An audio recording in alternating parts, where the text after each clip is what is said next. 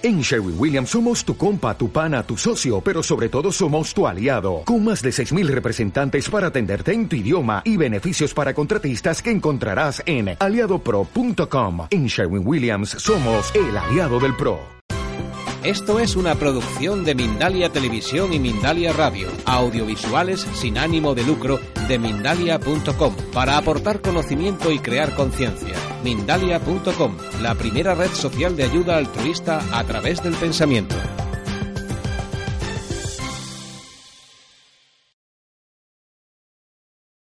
Eh, Christian estudia desde la teoría y la práctica el legado de todas las culturas iniciáticas del planeta, las que han brillado y sobre las cuales se han forjado mitos que nos enseñan a despertar la conciencia. Es fundador de la Escuela Ética, Escuela de Talentos Iniciáticos y Capacidades Aplicadas, en donde coordina a través de diferentes actividades la aplicación, la aplicación implicativa de ese legado. Además de la escuela, Cristian Ceballos es el creador del espacio en las redes sociales de Tu propio camino, que cuenta con más de 20.000 suscriptores en YouTube y otros 20.000 en Facebook. Desde septiembre de 2014 está brindando un ciclo de conferencias iniciáticas exponiendo el origen oculto del ser humano en Montevideo, Carlos Paz, Buenos Aires, México DF, Oaxaca, Olavarría, Alicante, Barcelona, Mollerusa y próximamente en Santiago de Chile, Guadalajara y Querétaro. En estas conferencias se integran en una misma línea temporal las tres teorías conocidas de nuestro origen, de nuestro origen evolución, razas madre y Anunnakis. El camino iniciático de Christian lo ha llevado a experimentar desde pequeño el estudio de las religiones comparadas y ha tenido experiencias con chamanes de México y Colombia. Además, ha participado en escuelas iniciáticas como el Movimiento Humanista y Edipo, y hoy nos contará de esas experiencias en este encuentro, que ha llamado Humanizar la Tierra. Deciros que eh, últimamente ha participado en un evento súper interesante en Muro de Alcoy. Está grabado, lo podéis compartir y, disfrutarlo en minariatelevisión.com, además de cerca de 2.000 vídeos de eventos de toda España, espiritualidad, salud, eh, ciencias alternativas, misterio. Y bueno, os dejo ya con Cristian. Gracias de nuevo a todos. Cristian, cuando quieras. ¿Qué tal? Buenas tardes, Eva. Un saludo también para Alfredo, que andar por ahí. Y sobre todo, darle las gracias a Mindalia por brindar este, este espacio y a toda la gente que está sumándose y acompañarnos ¿eh? en este ratito, donde, como bien decías, vamos a entender de qué hablamos cuando hablamos de humanizar la Tierra y de qué implica todo eso, ¿no? Porque obviamente, para humanizar la Tierra, siempre el primer paso es empezar implicativamente, por lo tanto está en nosotros despertar a ese ser humano que obviamente cuando lo vemos eh, desde las noticias, de los medios masivos de comunicación, desde lo que pasa en nuestras familias, eh, cuando este, vemos lo, lo, acontecido con nuestros hijos en la escuela, a veces parecen más respuestas animales, pues son respuestas, pues nos generan muy violentas en el contexto, que humanas. Por eso es necesario entonces humanizar la tierra y para eso este, humanizarte a vos mismo a través de despertar tu conciencia.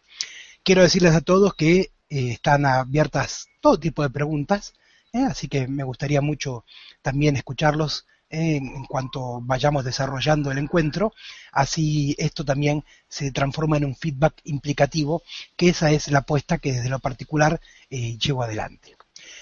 La conferencia, el encuentro de hoy, que como bien te dije eh, he titulado el Humanizar la Tierra, es también un homenaje a quien fuera uno de mis primeros maestros, que es Silo, el fundador del movimiento humanista, que tiene un libro con ese título.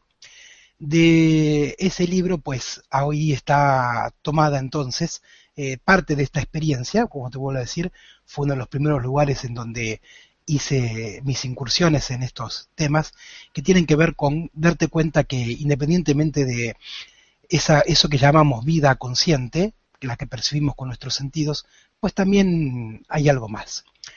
Por lo tanto, lo primero que voy a contarte, y en realidad en este caso a leerte textual del libro, porque me parece sumamente interesante, es algo que se llama la disposición para comprender. Porque comprendiendo justamente esto, eh, abrimos nuestra cabecita de un modo bastante particular. Y dice así, sé cómo te sientes, porque tu estado puedo experimentarlo, pero tú no sabes cómo se experimenta lo que te digo. Por consiguiente, si te hablo con desinterés de aquello que hace feliz y libre al ser humano, vale la pena que intentes comprender. No pienses que vas a comprender discutiendo conmigo.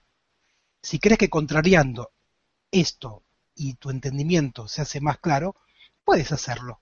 Pero no ese es el camino que corresponde en este caso. Si me preguntas cuál es la actitud que conviene, te diré que es la de meditar en profundidad y sin apuro lo que aquí te explico. Si replicas que tienes cosas más urgentes en que ocuparte, responderé que siendo tu deseo dormir o morir, no haré nada para oponerme. No argumentes tampoco que te desagrada mi modo de presentar las cosas, porque eso no dices de las cáscaras cuando te agrada el fruto. Expongo del modo que me parece conveniente, no del que fuera deseable para quienes aspiran a cosas alejadas a la verdad interior. De esta manera, con este texto, es como quiero empezar esta conferencia, entendiendo, como te decía, que desde lo cotidiano, este, ni siquiera percibimos muchas veces que hay un, un mundo interno, porque justamente y lamentablemente estamos muy a la deriva en cuanto a esa conexión con nosotros mismos. Por lo general, y aparte de eso todavía mucho más argumentado desde toda la información que nos, lleva nos llega desde afuera, pues siempre creemos que lo que sucede a nuestro alrededor es por una responsabilidad externa, ya sea por el político y las decisiones que toma, por cómo está armado en los circuitos económicos, eh, tanto en lo social como en lo particular, eh, de una dependencia de un orden religioso, pero siempre poniendo eh, el protagonismo de tu vida afuera. Y muy pocas veces interrogándote que en realidad si miras la vida de esa manera, lo que estás haciendo es ser un actor de reparto en tu propia película.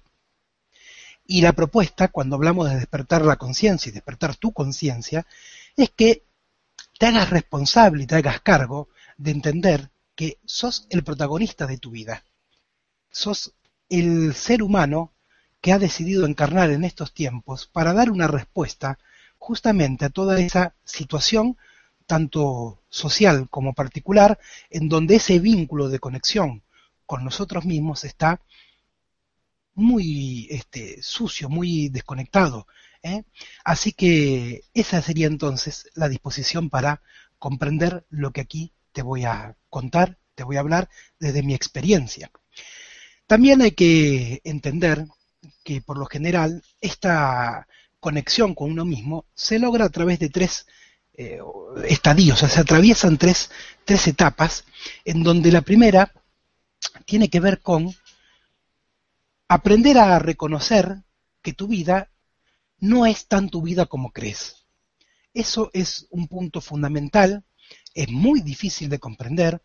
Em, muy pocas veces eh, las personas cuando llegan a esa instancia se interrogan en vez de interrogar. Y también es cierto que si estás acá, en un canal como Mindalia, con, el, con la propuesta que tiene, es porque de alguna manera has elegido quizás que esta hoy sea tu puerta de entrada ¿eh? con tu reconexión interior, religarte ¿eh? a todo esto que alguna vez eh, estuvimos en una conexión directa y por motivos este, que hacen a la propia evolución, a los propios ciclos, ¿no? como nos cuenta el Kibalión, donde hay ciclos pendurales, pues lo hemos perdido. Entonces siempre el primer punto es eh, este pasaje de aprender a reconocer que nuestra vida no es tan nuestra como creemos, sino que estamos habitados por programaciones, por, por eh, dichos, por cuentos, por mitos que nos han sido legados por otros. En primer lugar, obviamente, por nuestro contexto más cercano, como en nuestra familia, y después representado afuera a través de las instituciones sociales. No te olvides, para sostener un poquito esto que estoy diciendo, que cuando nacemos, ¿eh? no traemos contenido alguno ¿eh? en nuestra cabecita. Somos una esponja que empieza a absorber todo lo que nos empiezan a contar, ese relato del mundo. Como aquí, por ejemplo, eh, cuenta eh, don Juan Matus, para quienes han alguna vez tenido contacto con sus enseñanzas a través de los escritos de Carlos Castaneda, el mundo que llamamos realidad no es más que una descripción que otros nos ha dado de ese, de ese mundo y de sus experiencias en ese mundo. Y en ese compartir esas experiencias, en realidad también llega un punto que se fija tanto y a tal manera ese relato, esa experiencia compartida, que la transformamos en una verdad. A tal punto de que es la única verdad que creemos válida para muchas cuestiones de nuestras vidas.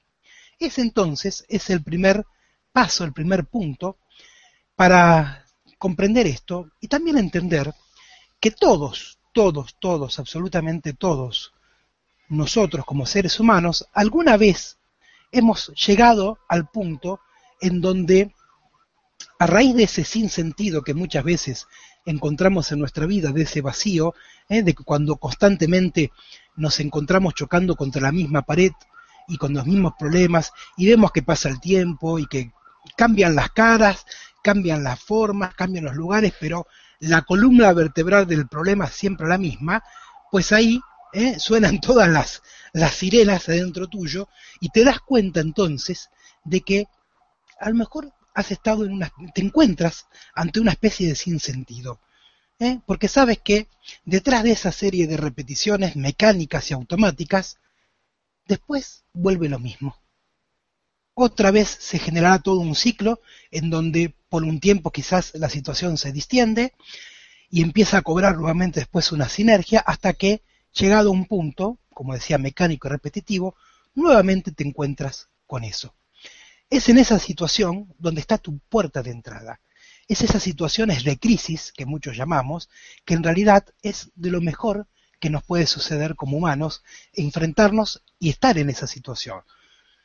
Porque, como te decía, por lo general, jamás intentamos interrogarnos si todo eso que encontramos afuera está producido por nosotros y no que le legamos la responsabilidad a un otro. Por lo tanto, si alguna vez has llegado a ese punto, a ese sinsentido, a ese vacío, pues ahí recién empieza lo que se llama un camino de transformación personal. Un camino en donde el siguiente paso es aprender a reconocer que lo que tienes que hacer es aprender a reconocer todo eso que habita en ti y que no es tuyo. O sea, aprender a reconocer todas esas programaciones, aprender a reconocer todos esos, este, ese modo en que te relacionas con el mundo, aprender a visualizar las programaciones que están dentro tuyo. Eh, no olvidemos que una comparación muy, muy este, útil para esto es imaginarte un software, ¿eh? un código de programación de un software que está corriendo dentro de una computadora, dentro de un hardware.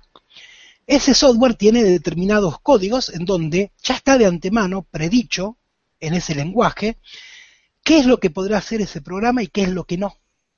A qué está habilitado y a qué no. A qué le puede dar respuesta y a qué no. De esa misma manera y con esa misma forma estamos programados nosotros con un lenguaje que no es informático, o sea, no es ni Visual Basic, no es ni HTML, ni Java, etc. Es un programa que se llama lenguaje. Somos programados a través del lenguaje y con ese código también dentro nuestro ya están predichos nuestros éxitos y nuestros fracasos. Ante qué tendremos respuesta en la vida y ante qué no. ¿Qué es lo que podrás y qué es lo que no? Por eso mismo es que aquello donde tú te frenas, encuentras a alguien que sigue avanzando y en donde otro se frenó, tú sigues caminando. Si fuera algo universal para todos, pues todo el mundo se frenaría y avanzaría ante lo mismo.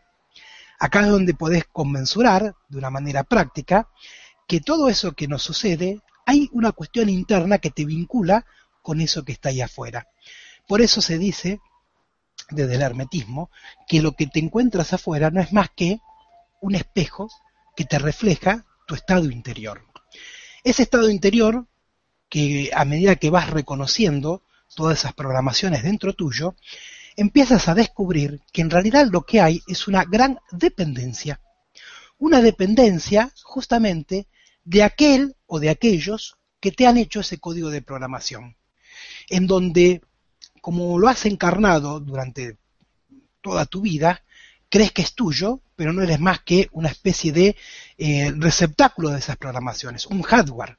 Y dependes constantemente de esa programación y de aquellos que te han programado, que después con el tiempo, por cuestiones de transferencia, ¿eh? cambiamos a papá y lo transferimos a nuestra relación de pareja, con nuestro esposo en caso de ser mujer, o con tu relación con, jefe, o con cualquier figura de autoridad. Y si vas por la otra vía, ¿eh? a esa mamá, con el tiempo la reemplazas, ¿eh? todo lo que esa mamá te ha dicho, ¿eh? para que ingreses en sociedad, para que puedas desenvolverte, después lo trasladas a tu esposa, si eres hombre, y a cualquier figura que tenga que ver una relación con lo materno. Ahí es donde vas dando cuenta, donde te vas dando cuenta entonces, de que esa dependencia eh, te empieza a generar una inquietud. Una inquietud donde empiezas a sospechar ¿eh? Eh, que en realidad hay algo más allá de todas esas programaciones. Hay algo más de eso que ahora se llama la Matrix o ese este, círculo de confort en el cual nos movemos cotidianamente. Eso lo podríamos llamar como que empiezas a sospechar que hay un sentido de la vida que trasciende todo aquello eh, que hasta ahora ha conformado tu vida. Cuando llegas a ese punto eh, de, esa sospecha, te das cuenta que en realidad tu vida no ha sido más que una ilusión, una especie de sueño ¿eh? Realmente es algo muy en el orden de eh, las experiencias oníricas que tenemos, en donde cuando tú estás durmiendo y estás soñando, la mayoría de las veces crees que lo que sueñas es lo que está ocurriendo en el momento. No tienes muchas veces la capacidad de decirte, ah, esto es un sueño, no. Cuando lo estás soñando, es tan verídico y tan, tan sensitivo como la misma realidad. Por eso, se habla de despertar de tu conciencia. Es muy simple, la frase te da la misma respuesta. Si estás hablando de que tenés que despertar tu conciencia, es porque el paso previo de esa conciencia es que está dormido. Y por eso tenés que despertarla. Es aquí entonces donde entra este juego de comprender ¿eh? Que tu vida no es más que un sueño, un sueño que en realidad te ha sido legado por esas eh, programaciones que otro te dio y que después simplemente tú ejecutas pero que las has internalizado tanto que has comprado el cuento que son tuyas. Así llegamos pues a un punto en donde ahora sí llega la, la gran pregunta de las preguntas. Si me he dado cuenta que mi vida no es tan mi vida como creía, si me he dado cuenta que en realidad he vivido en un sinsentido, si me he dado cuenta que lo que habita en mí no es mío, sino que soy un receptáculo, una especie de máquina molecular, ¿eh? como decíamos en las conferencias de Muro de Alcoy, a la que antes se refería Eva. Entonces, ¿qué pasa? ¿Dónde empieza entonces la realidad y dónde empieza tu existencia? Y ahí está la clave, en esa pregunta. Porque solemos confundir realidad con existencia y la realidad y la existencia no son lo mismo. La realidad podríamos decir que es el ámbito, ¿eh? el ecosistema, en donde tu parte consciente eh, se desplaza y se mueve en el mundo y se relaciona. Es esa situación en donde nos encontramos en la vida cotidiana. Pero como hablábamos de que esas situaciones están ligadas a respuestas automáticas, pues entonces, habitar esa realidad, desenvolverte en esa realidad, que tus sentidos y tus emociones, tus pensamientos y tus acciones se desplacen en, en un tiempo y en un espacio dentro de esa realidad, no quiere decir que existas. Existir ya es un acto consciente. Existir ya implica haberle dado respuesta en un momento y momento a momento a todo eso que te fue legado. Cuando empiezas a existir, empiezas a despertarte, Ahí es donde te das cuenta realmente, entonces, que eso era un sueño. Recordarás, recordarás al principio, cuando te leía el, texto, que eh, empezaba exponiendo que lo que yo te cuento difícilmente lo puedas experimentar, porque quizás en algunos casos, vuelvo a decir, como no los conocemos, no puedo decir cuál es tu, recorrido, así que estoy hablando de una manera eh, general. Eh, en la mayoría de los casos, eh, estás en ese punto donde estás empezando tu recorrido. Te encontraste de alguna manera ante el sinsentido en tu vida y estás en esa búsqueda de encontrar respuestas diferentes, entendiendo que las respuestas de siempre ya sabes a dónde te llegan, a dónde te llevan. Ya sabes en dónde, entonces tenés que eh, no apostar tus fichas, pero estás en un punto en donde tampoco sabes a dónde apostarlas. Es en esa nebulosa, en ese limbo, eh, la mayor parte en donde muy posiblemente este, te encuentres. Y entonces, en esa realidad que hay que ponerle una existencia propia, es donde empieza el juego que en lo que se llama en, el mundo chamánico una iniciación, un camino iniciático a través de distintas etapas, distintas etapas, distintos pasos en donde al fin y al cabo lo que vas a descubrir es que hay un paisaje interno, o sea, tu mundo interior, un, pasaje, un paisaje externo, el mundo que te rodea, ese mundo de prójimos y objetos, y que en realidad todo el tiempo lo que estás intentando hacer es descubrir y redescubrir eh, la manera en que te interrelacionas tanto con tu prójimo como con esos objetos en, en esa realidad que ahora estás intentando además sumarle existencia. En ese paisaje externo, entonces, también como decíamos, eh, empiezas a descubrir que no es más que un reflejo de tu paisaje interno. Entonces, todos esos conflictos no resueltos en tu niñez, este, con eh, tus padres, con tu mamá, con tu papá, situaciones que empezaste a vivir en tus primeros años cuando ibas al, primero al, jardín, al preescolar, este, situaciones conflictivas de tu medio ambiente, eh, la música de moda, la moda de la moda, los temas que se hablaban, los temas de conversación en la mesa donde tú participabas, eso va formando tu paisaje interno y cuando aprendes a detectar esto y empiezas a darte cuenta en ese paisaje externo cómo todo eso está entonces este, exteriorizado pero que no es más que un reflejo. Entonces ahí es donde se empiezan a jugar estos factores temporales cuando empiezas a comprender que tu cuerpo ha madurado y está creciendo en función de los años que tengas. Pero descubres también que tu mente quedó atrapada en aquel tiempo y en aquel espacio de tu niñez en donde se formó ¿eh? tu conciencia, donde se formó tu inconsciente, como podríamos abordarlo desde el psicoanálisis, y está atrapado ahí, en alguna situación ante la que no ha tenido respuesta, una situación que le ha generado un conflicto y no ha tenido respuesta, y entonces constantemente, de una manera cíclica, ¿eh? toda tu vida empieza a desarrollarte en una y otra vez, de farol en farol, ponerte de cara ante el mismo problema, aunque cambien los personajes y el contexto, para ver si ahora sí le das respuesta a aquello que en tu niñez no tuviste una respuesta. Esto que te acabo de decir es el principal motivo de por qué el humano se encuentra constantemente ante problemas en su vida. Yo no sé si alguna vez te has preguntado, te has interrogado de por qué tu vida tiene problemas, por qué en tu vida hay problemas.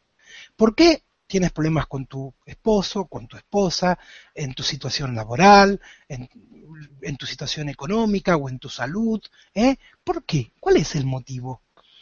¿Es, acaso alguien que este, se está entreteniendo mirándote desde otro lugar a ver cómo, cómo resuelves eso? ¿Es acaso alguna cuestión casi maquiavélica? ¿O en realidad no es más que un problema disfrazado, pero que verdaderamente ese problema es tu gran maestro en la vida. Porque cuando aprendas a resolver eso que se te presenta bajo la lógica de un problema, habrás generado en ti unas respuestas, tendrás que haber atravesado en ti un montón de miedos, de no puedo, de limitaciones, de tener que hacer cuestiones que quizás en tu vida se te habían cruzado por la cabeza que en algún punto harías. Entonces eso que ves como un problema en realidad no es más que una gran oportunidad. Es un maestro que te está diciendo dónde está el rumbo que tenés que aprender a seguir para despertar tu conciencia. porque básicamente digamos que cada vez que tú avanzas en esto de resolver, o sea, de dar una respuesta a un conflicto que antes no, tu conciencia se despierta. Has armado un montón de circuitos neuronales, ¿eh? de respuestas emocionales, de lógicas por las cuales piensas, para darle una respuesta a eso que antes simplemente te frenaba y te decía, te espero en la siguiente parada, en el siguiente farol. Eso es fundamental entonces, y es este pasaje que te acabo de decir, lo que en el hermetismo se conoce como ese guerrero de la luz, ese guerrero interior. Estamos acostumbrados a hacer guerra afuera y desde todos los medios nos bombardean con que la única vía para resolver conflictos es a través de la imposición o el sometimiento. Pero sin embargo, el guerrero de la luz, el guerrero interior, es el que descubre que su enemigo no está afuera, que no es el prójimo, sino que ese prójimo, a lo sumo, es un espejo en donde hay ciertas identificaciones que te hacen ¿eh? creer que él es el problema, o que él genera el problema, y no que algo tuyo lo ha simplemente canalizado hacia ahí. Y es fundamental entender entonces que si ese enemigo está en lo interno tuyo, son esas emociones, esos pensamientos y esas acciones que en tu vida manejas incoherentemente, en donde piensas algo, de eso que piensas sientes otra cosa y después terminas haciendo todo lo contrario. Eso se llama incoherencia y esa incoherencia es tu verdadero enemigo. Por eso si tienes que aprender a marcarte un rumbo en tu vida, con el cual ese guerrero de la luz empieza a desarrollarse, empieza a combatir contra eso que está dentro suyo, pero que no es suyo, sino que son todos esos contenidos volcados, ahí empieza entonces la mejor de las metas de los resultados que te puedes proponer. Y es actuar con coherencia, unificadamente, que lo que piensas, lo que sientes y lo que hagas lleven una misma estructura. Y esa misma estructura lineal, esa misma coherencia, tiene que estar apuntado a darle respuesta a eso que en tu vida hoy calificas de imposible, de eso no es para mí, de eso no lo puedo, de siempre lo mismo. Bueno, ahí es donde tienes que enfocar todas tus energías. Todo esto que estamos diciendo es parte de lo que es tu despertar de conciencia en estos primeros pasos y que es humanizarte a vos mismo, reconocerte como ser humano, porque desde lo natural somos una máquina biológica, no un humano. Hay que llegar a ser humano, hay que llegar a ser un ser humano. Y este camino, el camino del hermetismo, de esas enseñanzas sagradas que a través de distintas culturas nos han legado a través de mitos, a través de este, textos, a través de su arte, pues siempre te muestran básicamente esto representado de distintas maneras y que las culturas estas que, por ejemplo, los egipcios, los mayas, los incas, este, los celtas, son todas culturas que hoy en día, a pesar de que hayan transcurrido tanto y tanto tiempo, seguimos tomando como referencia de que son aquellas que tuvieron una respuesta distinta a los conflictos que hoy en día nosotros, pues, no la tenemos y repetimos constantemente lo mismo. Esto es fundamental entonces para entender que tu vida entonces está formada de modelos de vida que has aprendido a lo largo del tiempo, que has incorporado de modo tal que se ha transformado como en tu propia piel y al ser tu propia piel, pues entonces ni lo percibes y simplemente lo proyectas. Haces una proyección de ese modelo, que obviamente, como hablábamos en un principio, los primeros modelos son papá y mamá, y después todo un contexto familiar y sociocultural. Y entonces en tu vida podrás lo que tu mamá o tu papá pudieron, no podrás lo que ellos no pudieron, lograrás lo que para esa época estaba tildado de modelo de belleza, de modelo de música, de modelo de arte, de modelo de relaciones humanas, todo eso como veíamos, que tu mente está atrapada en esa cárcel temporal y espacial, aunque tu cuerpo madure y crezca con los años, el gran desafío que tenemos para estos tiempos es que la mente de cada uno madure a la misma par que nuestra biología. Que tengamos la misma edad eh, en cuanto a nuestra edad biológica y nuestra edad mental. Eso es despertar nuestra conciencia. Esto es dar una respuesta desde uno como ser humano. Y obviamente que si estamos viendo esto y cada uno y de uno en uno realizamos este recorrido, realizamos este camino, pues entonces el de al lado, al también estar haciéndolo, se generará a nivel ya de eso que se conoce como masa crítica, una tierra totalmente humanizada. Y básicamente, si tuviéramos que definir entonces qué es humanizar la tierra, lo podríamos describir con una frase que parece muy simple, que parece hasta quizás muy simplona, pero que por lo general rueda nuestros ideales y en los ideales de muchas personas a lo largo del tiempo, pero que cuando lo tenés que bajar a la práctica te das cuenta que no es tan sencillo. Y es que en tu vida el ser humano tiene que ser tu valor central. No los objetos que son parte de ese de esos accesorios que hemos entendido que nos llenan de ese vacío espiritual que muchas veces tenemos, entonces lo queremos llenar con objetos, con personas, que además las, las terminamos cosificando, o sea, tratando como cosas, y entonces darte cuenta que cuando el eje de tu vida sea que el ser humano es el valor central, tu manera de pensar, de sentir y de hacer va a ser distinta porque va a estar girando en torno a ese eje. Y recordando también que ese ser humano como valor central empieza en vos, porque vos sos el primer ser humano.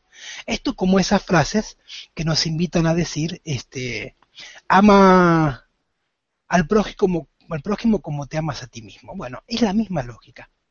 Cuando vos seas en tu coherencia y pongas en ese centro de eje de tu vida al ser humano como valor central, entonces también descubrirás que ese primer ser humano eres tú. Y que si te amas a ti, obviamente vas a poder amar a un otro.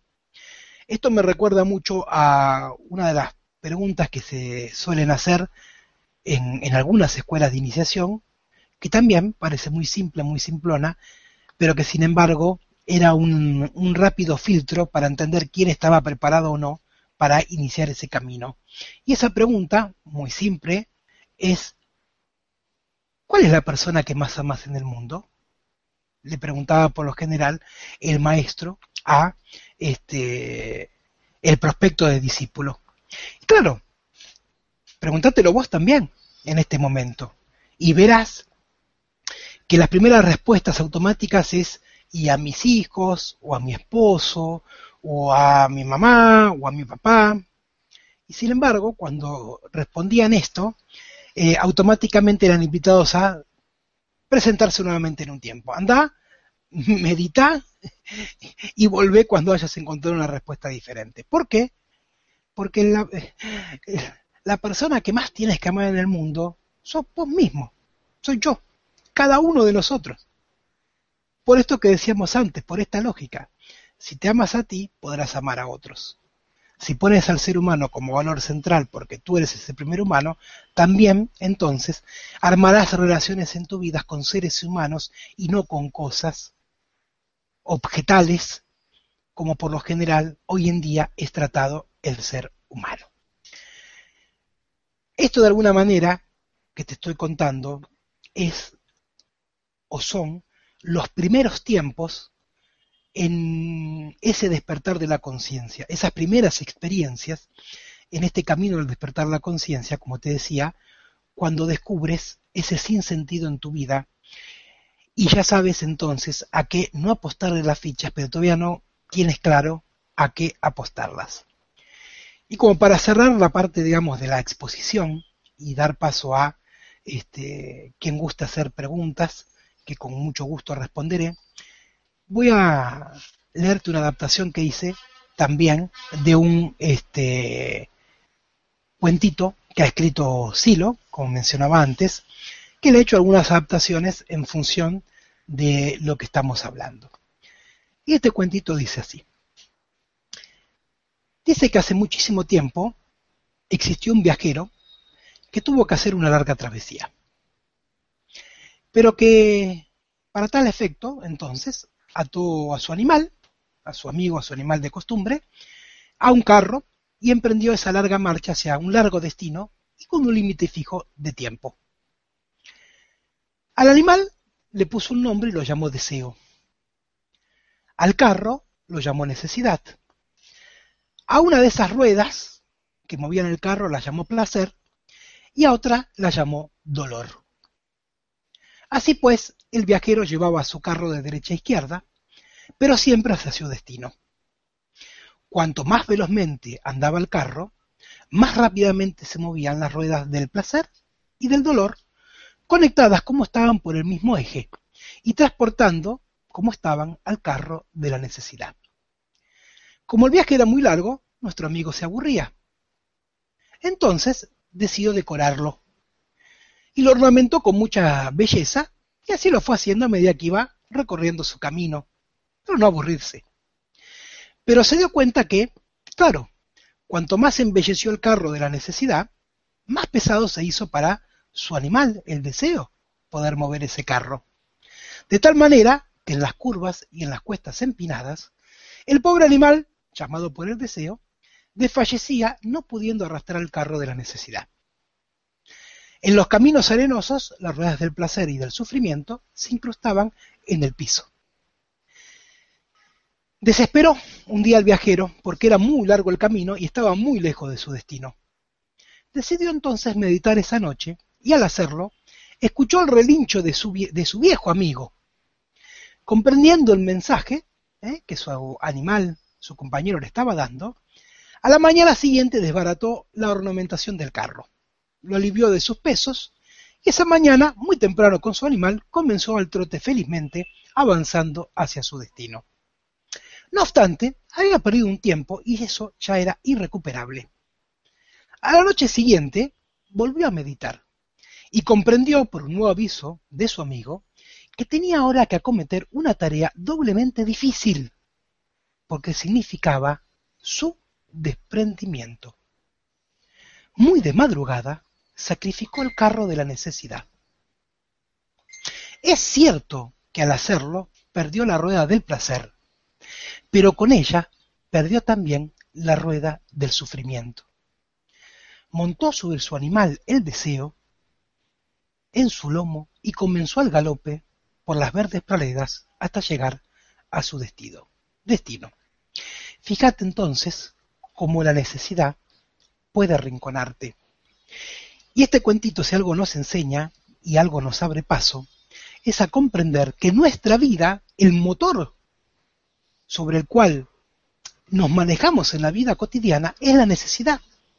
Nos movemos en función de la necesidad. Hacemos o no hacemos en función de aquello que creemos necesario.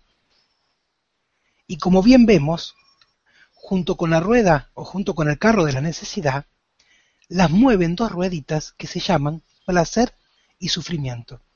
Y eso es lo que siempre la necesidad te ofrece y es más y es lo único que puede ofrecerte. Placer, pero no ese placer en el sentido de algo placentero, sino de ese placer desmedido, casi en, cuestiones donde nos, eh, hay ciertos grados hasta de, de adición o de vicio, pero también entonces eso te genera cada vez más y más sufrimiento. Y justamente el mensaje de humanizar la tierra, si algo te brinda desde su coherencia, es que atravieses en ti el dolor y el sufrimiento. Y la clave para eso es que en tu vida cambies el eje de moverte a través de la necesidad, que tomes decisiones en tu vida, no por esa necesidad de lo que sí, de lo que no, sino que pongas como parámetro tu deseo. El guerrero de luz es el que se da cuenta que en su vida se movió por necesidad y encima muchas veces ni siquiera por la necesidad propia, sino por la necesidad de otros. Y lo único válido para llegar a tu destino en este largo viaje es montarte sobre tu caballito llamado deseo y seguir tu deseo. Porque con eso lograrás en tu vida todo aquello que mientras lo hacías bajo la lógica de la necesidad, te generaba dolor, sufrimiento. Este es entonces el mensaje con que quiero cerrar esta parte de la charla diciéndote, toma dos parámetros en tu vida. Uno, descubrir que tienes que empezar a actuar con coherencia en lo que pienses, sientes y haces. Y dos, que esa coherencia tenga por conexión tu propio deseo y no la necesidad. Pues bien, ahora eh, creo, si no me equivoco, a través de Eva, pues doy paso a, las preguntas y, a vemos que podemos responder de eso, que pregunten con mucho gusto y ojalá hayan disfrutado de esta de este pequeño encuentro que he tenido con ustedes, de esto que he compartido, que es mi experiencia. Claro, Cristian, ha sido muy interesante y seguro que todo el mundo lo ha disfrutado mucho. Tenemos gente de España, Argentina, México, Uruguay, Colombia, Ecuador, Perú, Chile, Francia, Canadá, Estados Unidos, Panamá, Suiza, República Dominicana, Venezuela y alguno que seguro que, me he dejado. y, tú fíjate en Argentina, nosotros en España. Bueno, estupendo. Muy bien, la verdad me alegro muchísimo porque justamente estos son tiempos donde hay que integrar. Y, este, y estas plataformas como Mindalia, si algo nos permiten es eso. Eh, poder hacer algo que hace unos años atrás parecía imposible.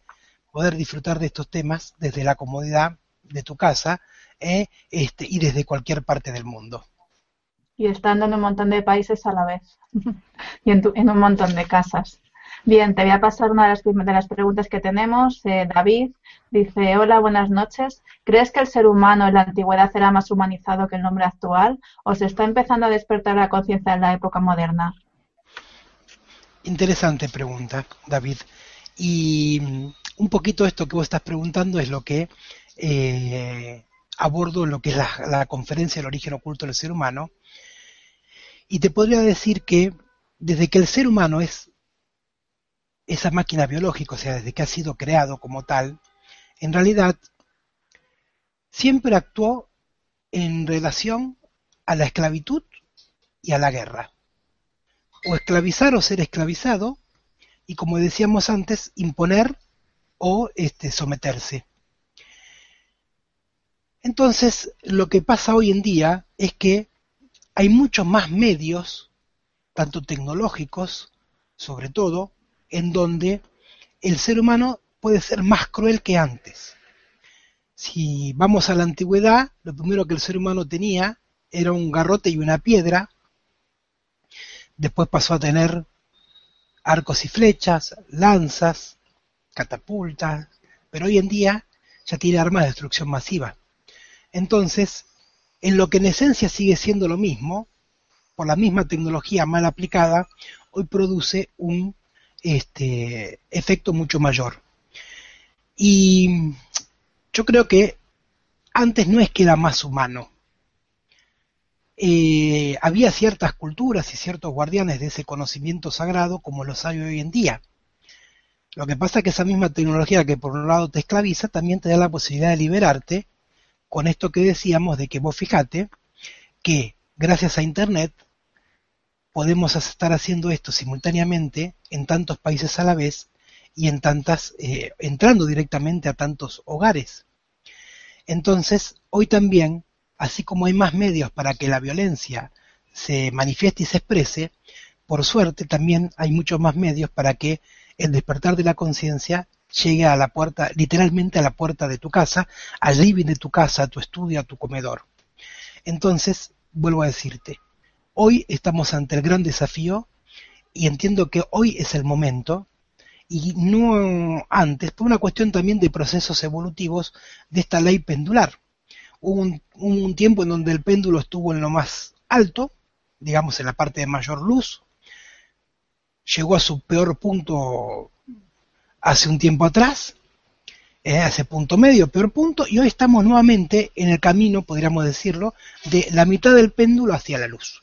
Sea, estamos en el camino de subida ¿eh? hacia reencontrarnos con esa humanización. Pues ojalá haya sido respondida la, consulta. Claro, mira, María Yolanda dice que, eh, que excelente exposición, Cristian, felicitaciones.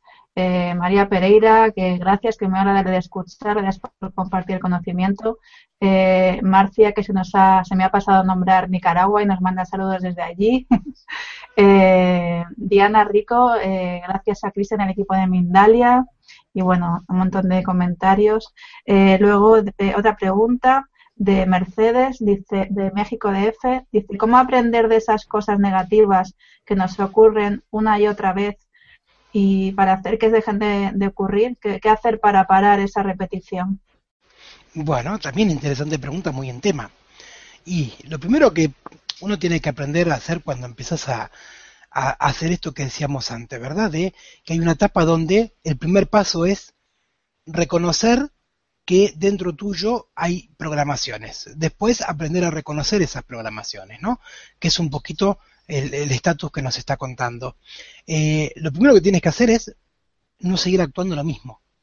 Acá es donde empieza esa toma de conciencia de donde te tienes que decir, ah, mira, en esta situación, desde lo mecánico, siempre respondo igual. O sea, en mi estado natural respondo con ira, respondo con miedo, respondo con vergüenza, con timidez, em, poniendo verborragia, bueno, eso que es lo automático, en vos, es lo primero que tenés que aprender a detectar y decir, ah, esa es la automática. Entonces, de entrada, aunque no sepas qué otra cosa hacer, ya sabes qué no hacer. Y eso es fundamental, porque en lo cotidiano nunca sabemos qué hacer o qué no hacer. Hacemos automático.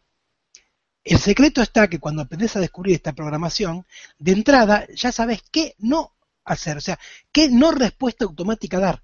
Por lo tanto, te queda un universo de respuestas posibles con que experimentar cuestiones distintas. Entonces, lo primero que tienes que hacer es no responder con lo automático y empezar a jugar con responder desde otro lugar. Donde respondías con miedo, responder con valentía. Donde respondías con timidez, responder entonces con presencia. Donde respondías con ira, responder con amor, etcétera, etcétera, o con paciencia. Cada uno es así como tenés que empezar a descubrir. Y, eso empieza a forjar tu camino. Como dice Serra, caminante no hay camino, se hace camino al andar. Esto es hacer tu camino, estos son tus pasos. Cuando empezás a hacer en tu vida respuestas diferentes a las automáticas. Y en ese juego, pues empezás a descubrir entonces lo que no. Y eso te habilita el universo de lo que sí. Muy bien, Cristian, te paso otra pregunta. Eh, Rosana dice, gracias Cristian, porque este cuento al final logré despertar, darme cuenta y comenzar a existir. Y su pregunta es, eh, ¿cómo lograr desprogramarme de creencias de mis padres? Que viene un poco al tema de lo que estabas explicando ahora mismo. Bueno, a ver, el primer paso, acuérdate que es eh, aprender a reconocerlas. y a partir de ahí empieza el camino. es muy difícil después hacer una desprogramación, digamos, uno mismo de esas programaciones, porque, vuelvo a decir, eh, el único lugar que vos no podés ver es donde estás parado. Tenés que correrte del lugar para ver dónde estabas parado antes. Y en un primer momento es muy difícil eso. Por eso, desde siempre en el hermetismo existen las figuras de escuelas iniciáticas o maestros que te orientan para que veas dónde estás parado, o sea, que te puedan mostrar lo que vos no podés ver por estar ocupando ese mismo lugar. Entonces, ahí la invitación es a un camino interior, un recorrido a través de alguna escuela iniciática, pues obviamente si es con ética la que yo coordino, pues bienvenida, y a todos obviamente, ¿eh? o la con la que tú sientas que vibres. ¿eh? Pero la única manera de aprender a desprogramarte es primero conocer las programaciones.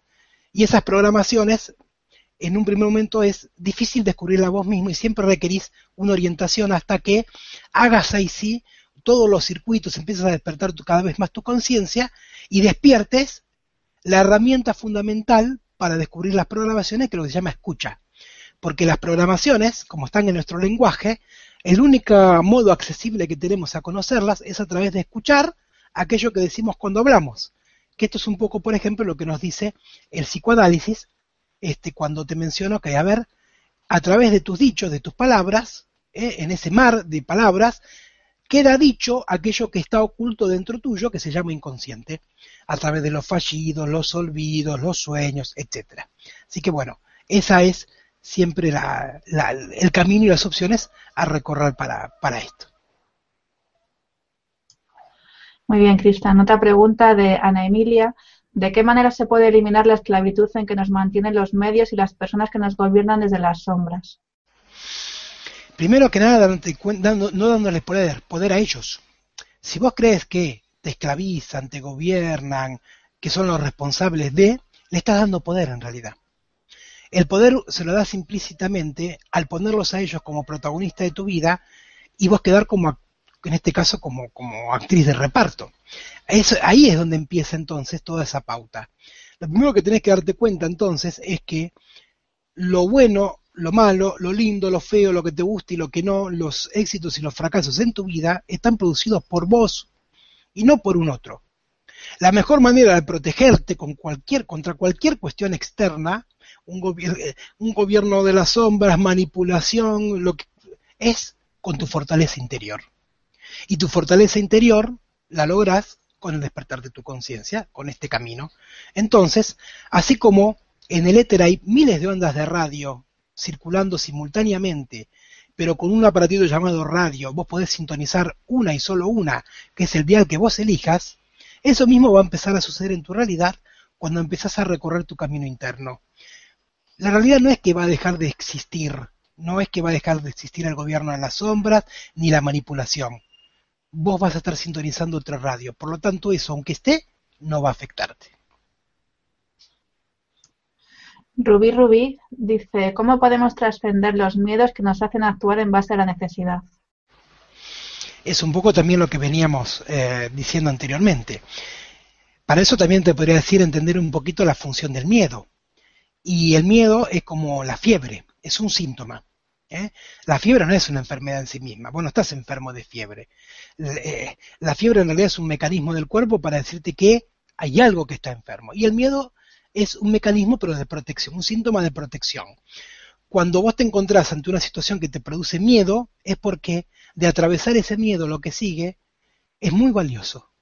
Es algo que está por fuera de todos esos circuitos tradicionales que están armados en tu vida y entonces el miedo aparece como una respuesta automática para frenarte, porque al fin y al cabo, ¿qué hace el miedo si no es paralizarte? Quedarte en donde estás, no seguir avanzando. Pues ahí lo que te queda por delante es valor y avanzar. Darte cuenta que el miedo no es más que un fantasma, en donde se apareció es porque lo que está detrás de ese miedo es muy valioso. Entonces ahí es donde empieza esa guerra interior que decíamos. Y es una guerra porque es una guerra, pero nada más que no es con un prójimo. No le haces daño a un otro. Es contra esa guerra en donde tenés que aprender a dar respuesta a, a tus programaciones interiores. A eso que está dentro tuyo y decir, aunque tenga miedo, avanzo con resolución. Aunque crea que no pueda, avanzo con resolución. Aunque todo el mundo me haya dicho que no, yo avanzo con resolución. Ese es un poco el secreto para vencer cualquier limitación a la cual estemos aferrados. Muy bien. María Yolanda Morales dice, una persona que apenas está iniciando su proceso de transformación personal puede considerarse que ya forma parte de la masa crítica que se requiere para el pasaje de era.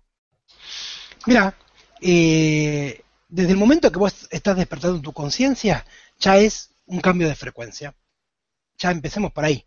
Eh, por lo tanto, obviamente que mientras, es como decir, mientras mayor despertar tu conciencia y recorrido tengas, más energía, más sinergia vas a generar en función de esa masa crítica.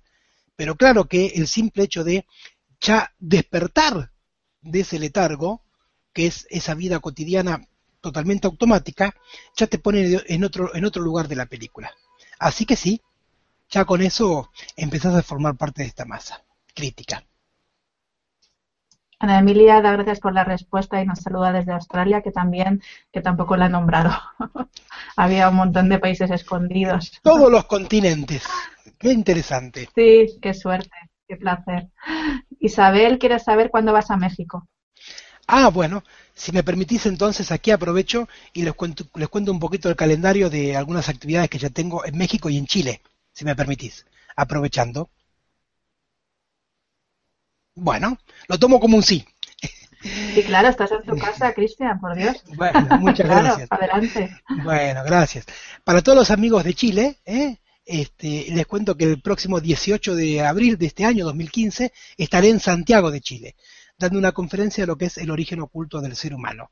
Así que para los amigos de Chile, los hermanos amigos de Chile, estés o no en Santiago, estés en alguna eh, ciudad eh, cercana, pues nos encontramos el 18 y si querés información de, esta conferencia, pues puedes escribir un mail a contacto arroba escuela ética, y te hago llegar la información o bien eh, pones Cristian Ceballos en Facebook o en Google y te va a aparecer muchas maneras de contactarme y material este, mío a través de las redes sociales. Y respecto a México, puntualmente que me estaban diciendo, estaré el sábado 16 de mayo y este, en Guadalajara dando una conferencia del, del origen oculto del ser humano y el 24 de mayo en Querétaro, también una ciudad cercana, o sea, 16 de mayo en Guadalajara, 24 de mayo en Querétaro. Pero cuando esté en México también voy a estar dando una serie de talleres. El 14 de mayo estaré dando un taller que habla de eh, economía y recursos para la nueva era. ¿eh? Ese taller, acordate, 14 de mayo en Guadalajara y 23 de mayo en Querétaro. Y eh, otro taller que es de relaciones de pareja en la nueva era. Para ese taller, el 30 de mayo en Guadalajara y el 31 de mayo en Querétaro. Si querés más información de, mi recorrido ahora por mayo en México, pues puedes escribir un mail a acnecentrolístico.yahoo.com, ¿eh? acne, AJ, digamos, este, acnecentrolístico.yahoo.com y ahí vas a recibir información. Y si querés un teléfono, porque estás en México, si me permitís, 442-2784-574. Muchas gracias por permitirme compartir esta información. Por supuesto, porque habrá gente que quiera asistir a tus conferencias y talleres y esa información es útil. Eh, Fátima dice, hola Cristian, muchas gracias por tu exposición. Me encantaría saber qué opinas sobre la, civilización egipcia. ¿Consideras que estaban en un alto nivel de humanización? Bien, cuando hablamos de civilizaciones antiguas, eh, egiptos, sirios, caldeos, incas, mayas, eh, tenemos que entender que en qué momento de la historia, en qué tiempo de la historia, espacio y tiempo de la historia, fueron las civilizaciones que hoy en día perduran sus escritos, sus textos y su arte. Y da la casualidad que en esas culturas, cuando las empezás a investigar, te das cuenta que fue mientras aplicaron ese saber iniciático llamado hermetismo, que fueron guardianes, culturas guardianes de ese saber que nos legó Prometeo, ¿eh? ese fuego sagrado que tomó de los dioses y se lo dio al ser humano, y mientras entonces este, lo hizo, ¿eh? mientras aplicó ese saber, fueron culturas que han logrado niveles de vida, tanto en lo social, cultural, personal, tecnológico, etcétera, que hoy en día ni siquiera podemos imitar. Y hablando de Egipto puntualmente, fíjate que la, su, máxima expresión cultural, que son las pirámides y algunos monumentos, son irrepetibles hoy en día, inclusive con las tecnologías que hoy tenemos, miles y miles de años después. Eso te demuestra y te muestra entonces que tenían un contacto con un saber, con una sabiduría iniciática muy diferente a la que hoy manejamos. Entonces, claro que los egipcios, al igual que las otras culturas que te mencioné, han sido culturas que han despertado su conciencia, pero también hay que aclarar, mientras y siempre y cuando aplicaron ese conocimiento. Cuando por leyes pendulares se alejaron de ese conocimiento, se volvieron culturas normales, al igual que la nuestra. Perdieron su brillo, su esplendor, y lo único que quedó es un cascarón vacío de lo que en su momento fue esa gran cultura. Muy bien. Siguiente pregunta de Marcia. Dice, ¿las religiones son programas? Interesante. ¿Las religiones son programas? Sí, claro. Podríamos decir que cuando en un principio existía, esto cuando yo te eh, mencionabas, cuando me presentabas, que yo durante mucho tiempo hice un estudio de religiones comparadas. En realidad esa fue mi puerta de entrada este, con eh, lo que es el, eh, hermetismo. Un trabajo de campo que hice muchos años, yendo a cuanto culto, iglesia, etcétera, había para experimentar en primer lugar de qué hablaban todas esas religiones, por qué todas hablaban de dioses que eran distintas pero que en realidad eh, eran la misma, o sea, había todo, todo un tema ahí que me llamaba mucho la atención. Y entonces descubrí que en un momento, o en un primer momento, podríamos decir, que había una este, religión original que es el hermetismo, y que cuando por esa ley pendular el ser humano perdió contacto consigo mismo, con esa conexión interior, se transformó en religión.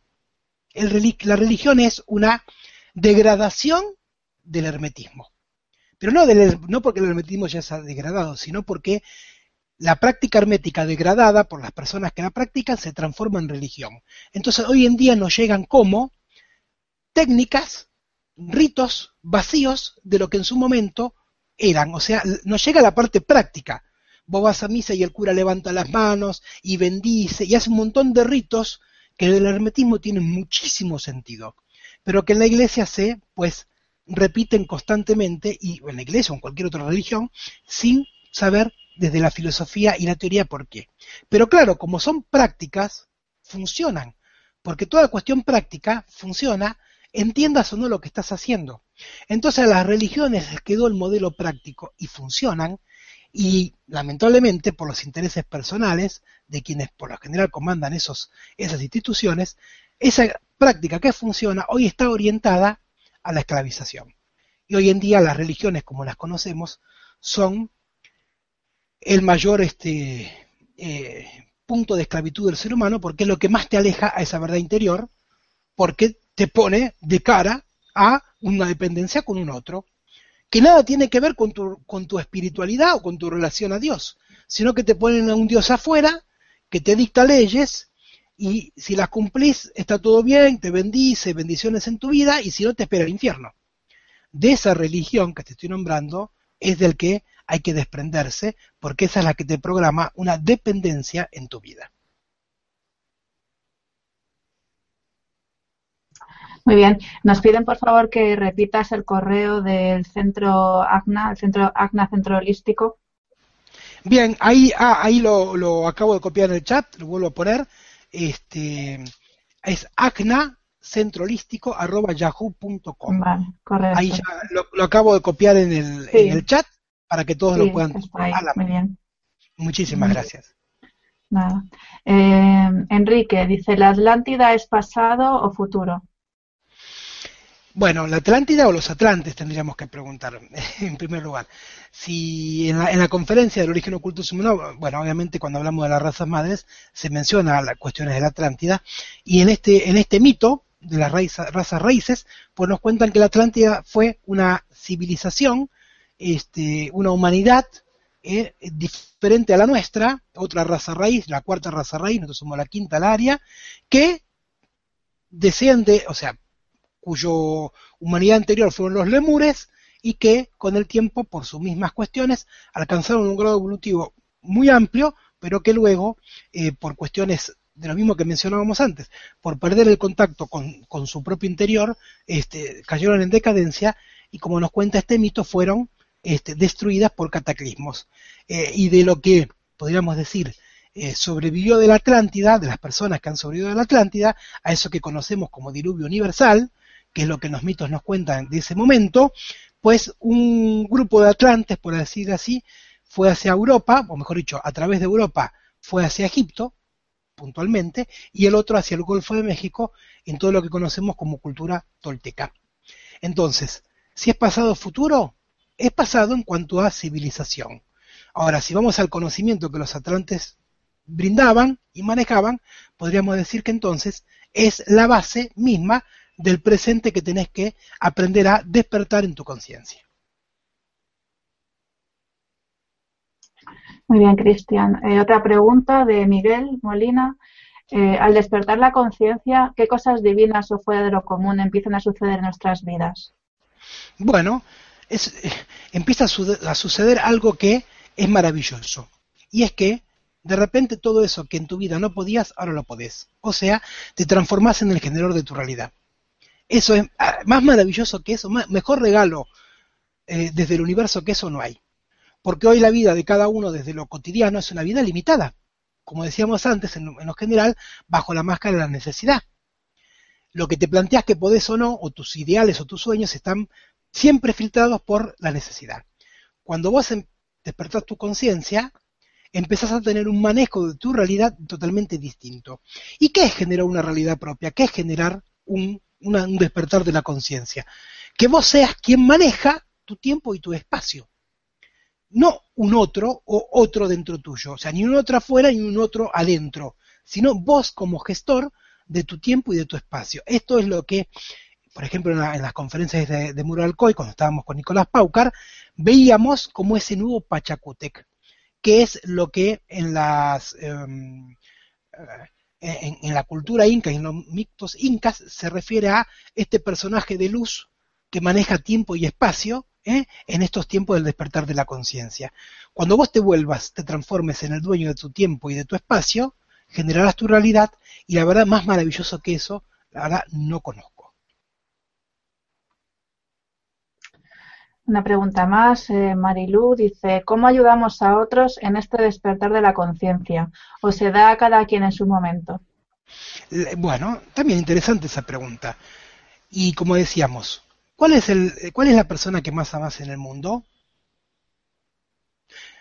Y ahí la respuesta es implicativa, yo. Lo mismo sucede acá. Para ayudar a otros, primero tenés que haberte ayudado a vos mismo. Porque si vos querés ayudar a otro desde el lugar cotidiano en el que estás, más que ayudarlo, terminas hundiendo y se terminan hundiendo los dos. Esto es como cuando te muestran las prácticas de salvataje marino o, digamos acuáticas, donde cuando un salvavidas con alguien que se está ahogando, por lo general, si la situación se torna peligrosa, hasta le da un golpe para desmayarlo, porque si no se terminan hundiendo los dos. Y esto sucede con la cuestión de la ayuda a los demás. Para ayudar a un otro, primero tenés que ayudarte a vos mismo. ¿Viste cuando viajas en avión y la zafata te dice, si hay una descompresión, automáticamente bajarán las, las mascarillas? Si está con niños, primero póngaselo a usted y después póngaselo al niño. Esto mismo es la vida. Primero vos ponete tu mascarilla de oxígeno, que es la que va a despertar tu conciencia, y entonces vas a poder transmitirle un aire diferente a los demás.